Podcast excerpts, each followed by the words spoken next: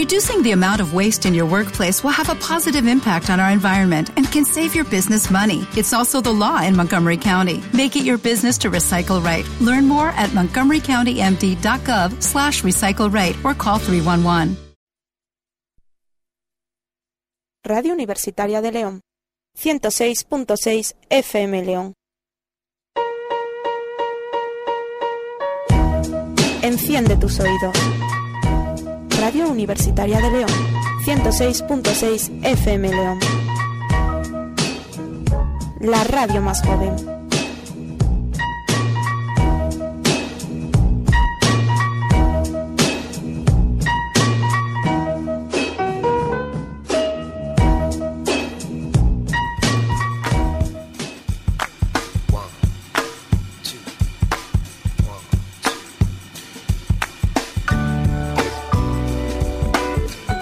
Noticias Radio Universitaria de León.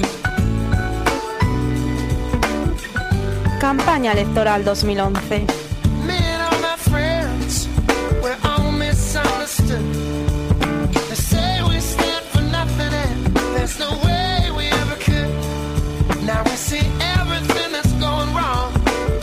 Muy buenas tardes, mi nombre es Almudena y aquí estamos y damos la bienvenida a don Miguel Ángel Hidalgo, eh, del partido político de Civicus. ¿Qué tal? Miguel Eugenio, es tan raro que es normal que no lo sepas.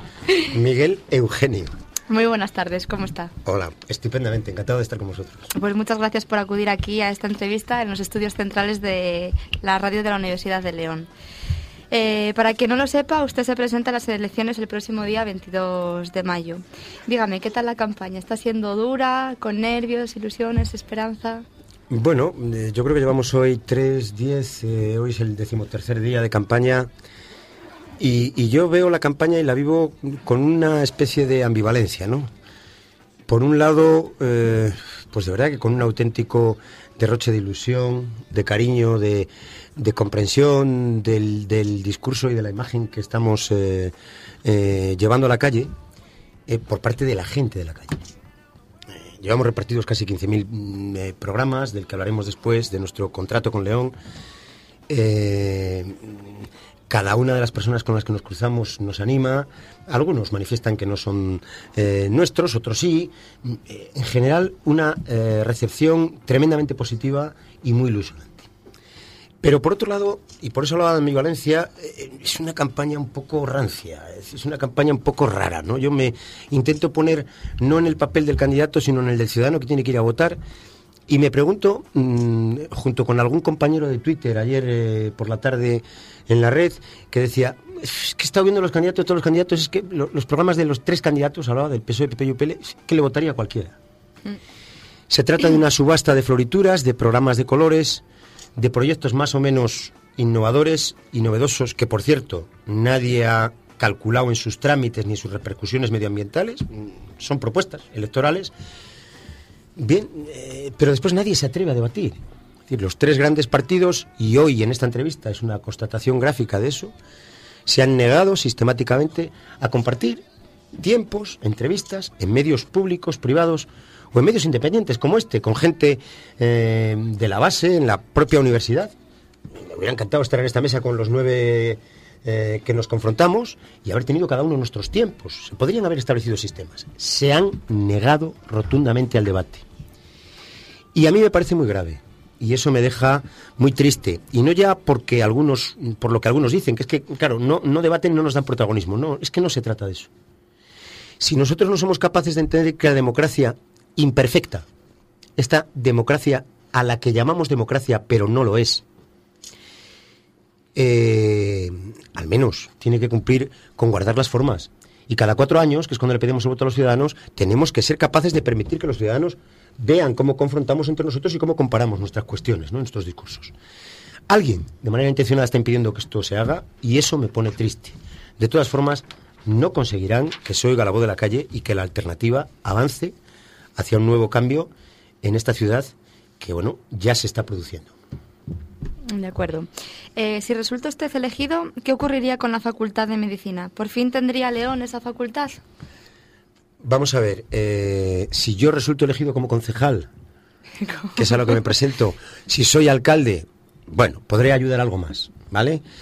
En cualquier caso me parece un proyecto, y lo digo rotundamente, me parece, porque estoy hablando aquí y ahora, como siempre.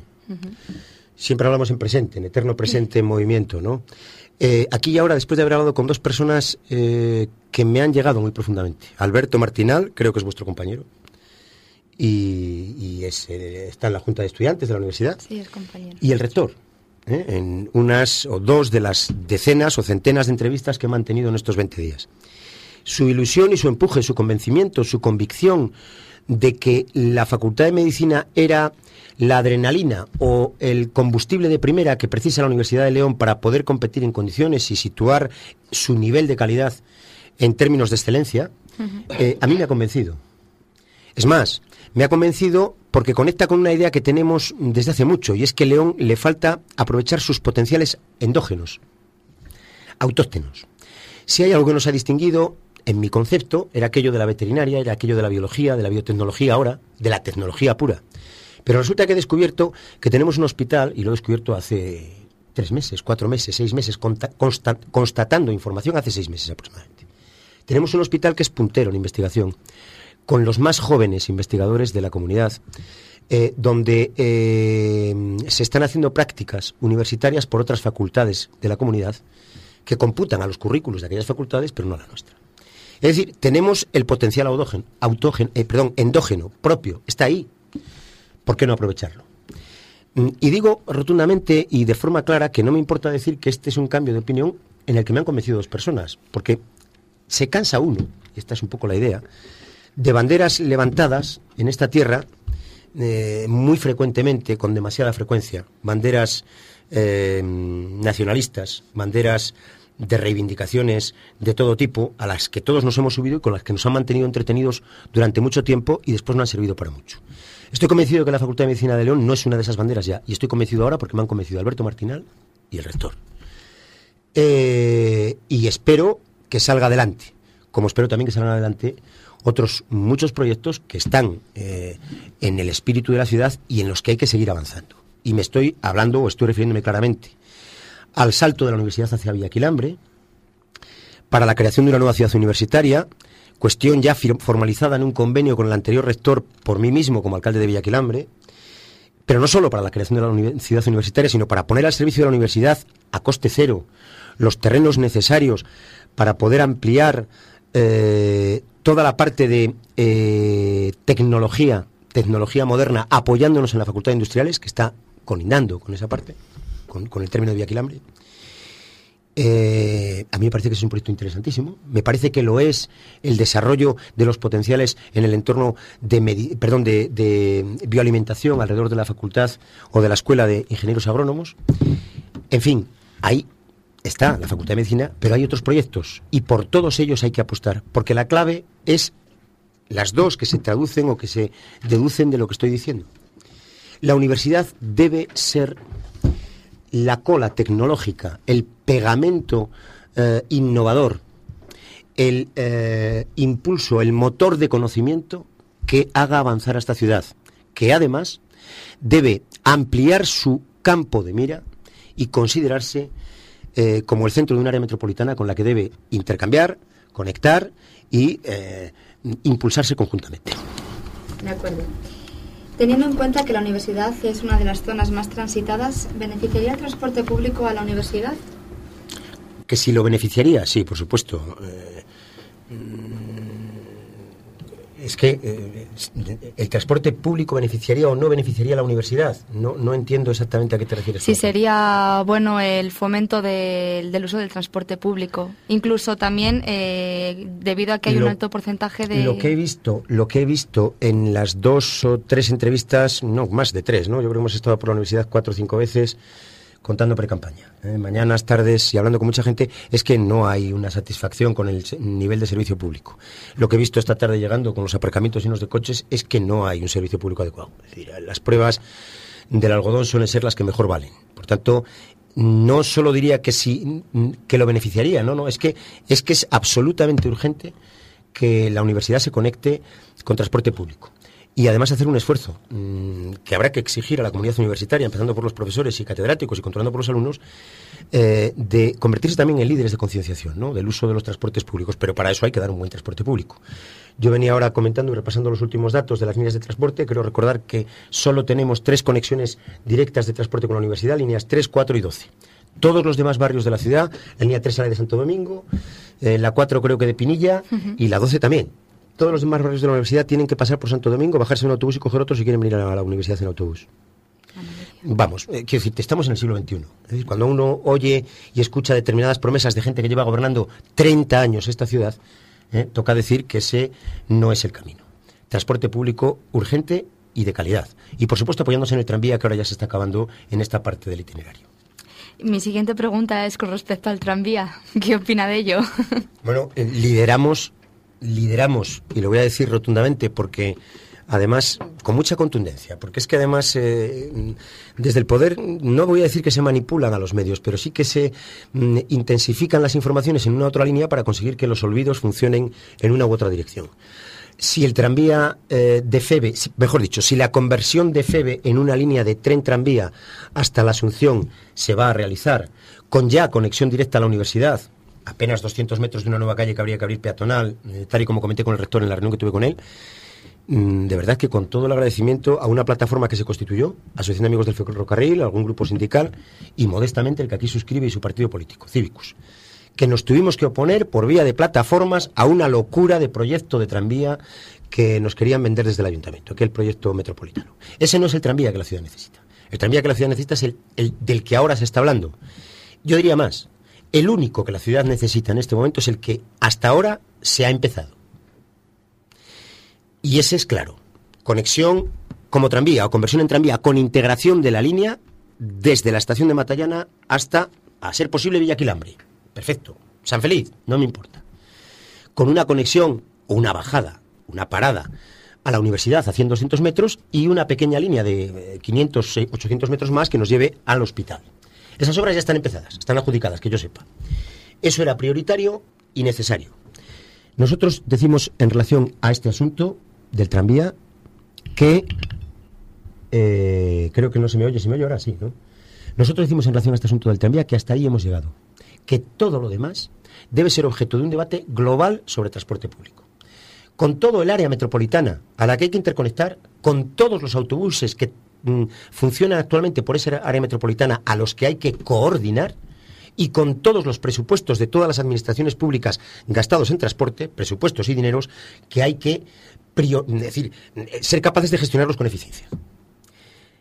Hagamos esa línea de tranvía, resolvamos la herida abierta en la ciudad, San Mamés, mm, eh, zona de Maristas, por la línea de Febe, esa era una herida abierta por la que la ciudad sangraba, mm, traseras, eh, eh, zonas deterioradas, integremos eso, habilitemos esos espacios urbanos y demos ese servicio, pero a partir de ahí, por favor, hablemos todos juntos del proyecto futuro, con participación de la ciudadanía, de la comunidad que usa el transporte y haciendo además campañas para que ese transporte se use realmente.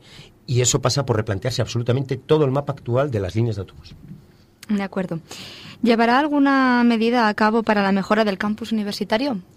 Bueno, el campus universitario la verdad es que es lamentable es tan penoso, a uno le...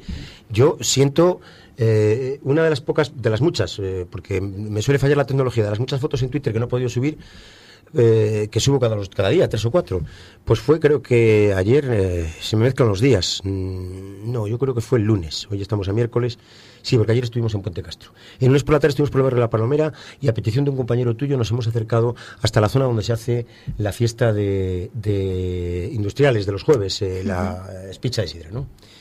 Si yo fuera alcalde de este ayuntamiento me sentiría avergonzado del estado de esa pradera ayer por la tarde. Es mm, intolerable. Y es intolerable que lo haga quien está vendiendo mm, una gran gestión. Los servicios públicos de esta ciudad están abandonados, pero entre todo el abandono que uno ha visto por la ciudad, es decir, en el día a día de la limpieza de los jardines, de este tipo de cuestiones, el nivel de deterioro del campus universitario es una vergüenza que mm, debería hacer sonrojar a Paco Fernández y a Isabel Carrasco.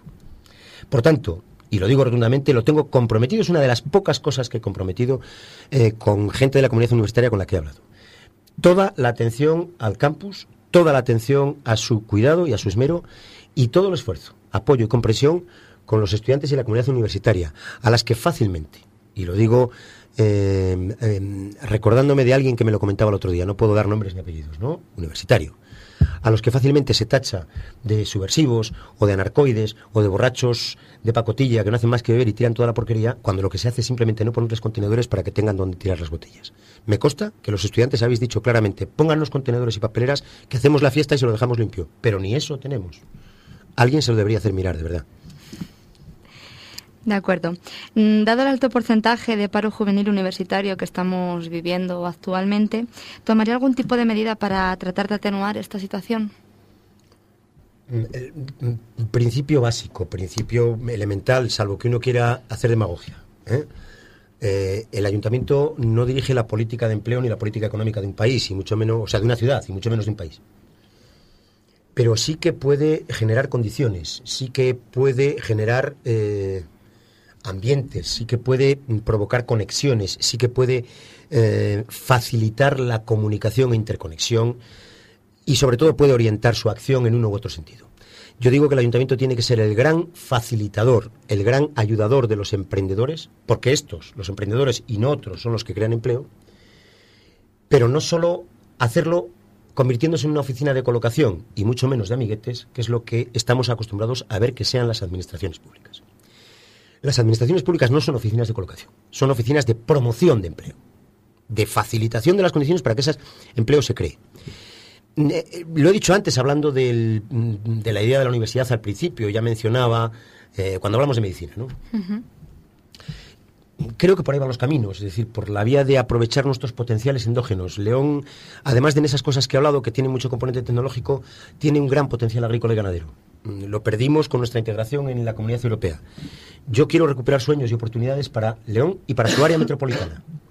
Creo, además, y lo he dicho rotundamente, que la simple idea de tener una visión de área metropolitana, si fuéramos capaces de no ser una ciudad que se mira a su ombligo, sino mirar a su periferia, eso genera ya eh, un espacio de intercambios comerciales y de intercambios de servicios mucho más amplio que el de una mera ciudad. Primer punto. Y por tanto será, mm, podrá generar empleo. Pero además, Fíjate, recuperemos sueños. Yo cuando era un niño había cientos, decenas de personas de Vilecha, de Torneros, de Grulleros, de Vega de Infanzones, que mm, tenían sus huertas y que las atendían, y las atendían con productos autóctonos, con pimiento de calidad de león, con buenas acelgas. Y venían de esos cientos de personas que tenían su huerta y que la comían en su casa, había decenas que venían al mercado a León y vivían de ese asunto. Y tenían un oficio. Bueno, yo creo no hemos investigado adecuadamente por ese, o no hemos explorado, no hemos avanzado adecuadamente por ese camino en León, pero hay experiencias en marcha en el mundo entero, mm, eh, lideradas por gente que está en contra de esta especie de eh, universalización del mercado de la alimentación y de los cultivos en, eh, ¿cómo se llama?, transgénicos y que apuesta por la recuperación del cultivo autóctono en cada una de esas zonas, potenciándolo con comercios de proximidad en la propia ciudad. Imaginemos esos cientos de agricultores recuperando sus huertas y teniendo además una red de comercios que apostaran por la calidad del producto autóctono, del producto de León y del producto de nuestra tierra. Soñemos, démonos oportunidades y generemos los espacios tributarios, fiscales, de facilitación, de subvención, para que eso sea posible. De fomento a la gente para que vuelva a su origen. Yo estoy seguro de que ese espacio Mm, es un espacio muy moderno, aunque pueda sonar antiguo.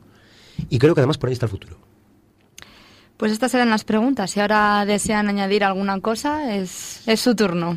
Bueno, deseo añadir a la eh, gente que me escuche, a la gente que está indignada, a la gente que, que, vive eh, con distancia la política, eh, deseo dirigirme a la, gente que cuando eh, escuchen esta entrevista o haya, empezado a escuchar esta entrevista mm, haya dicho, otro político, son todos iguales. Eh, si ha sido capaz de mantener la audiencia, mm, que vea, que escuche y que atienda, y que se dé cuenta de que no todos son iguales. Aquí hay un grupo político, un modesto grupo político, nacido en Villa Quilambre, al albur de una traición política gestada por Paco Carrasco, perdón, por Paco Fernández e Isabel Carrasco, les mezclo ya porque tantos son, son tanto Isabel como Fernando, eh, gestada en contra de la mayoría en Villaquilambre, que nos hizo reaccionar. Una reacción que ha durado cuatro años de trabajo intenso, de oposición en Villaquilambre, pero también de estudio y de análisis y de ver qué pasa en el mundo. Y de conectar y poner el oído atento a la indignación generalizada de los jóvenes a los que se ha pretendido robar el futuro y de los adultos mal aparcados por la crisis, como dice en un hermoso panfleto un amigo y compañero que me está, está aquí acompañándome y que, bueno, pues ha dirigido esta campaña que se llama José Luis Estrada. Indignación que ha terminado reventando en la cara de los partidos tradicionales ayer en Madrid o el domingo en León y en toda España.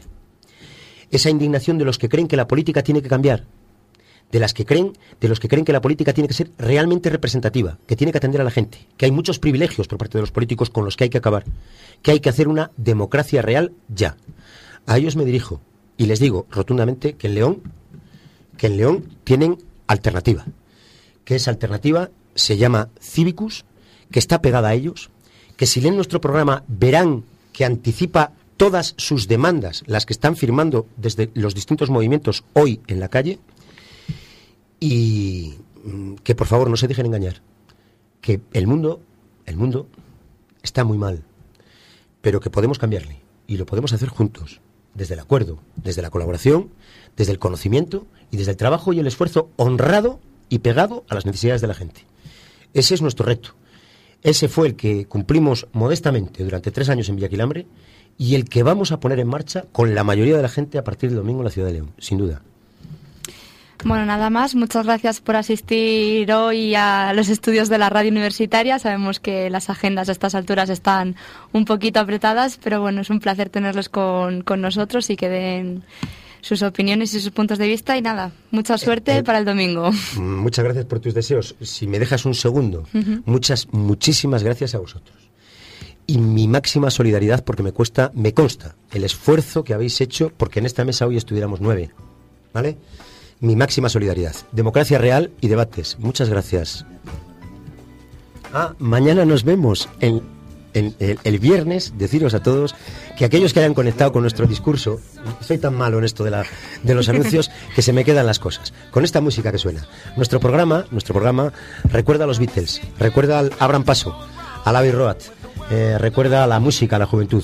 Tenemos una fiesta joven, una fiesta para la gente que quiera quedar con nosotros y celebrar eh, eh, esta campaña de manera alegre, en la que además queremos dar por primera vez, por primera vez lo va a hacer un partido político, la voz a la gente para que hablen por nuestro micrófono. No va a haber mítines como fondo o único tema de- del día, sino que la gente podrá hablar. Es en la lastra y esperamos veros a todos. Muchas gracias. Gracias a ustedes.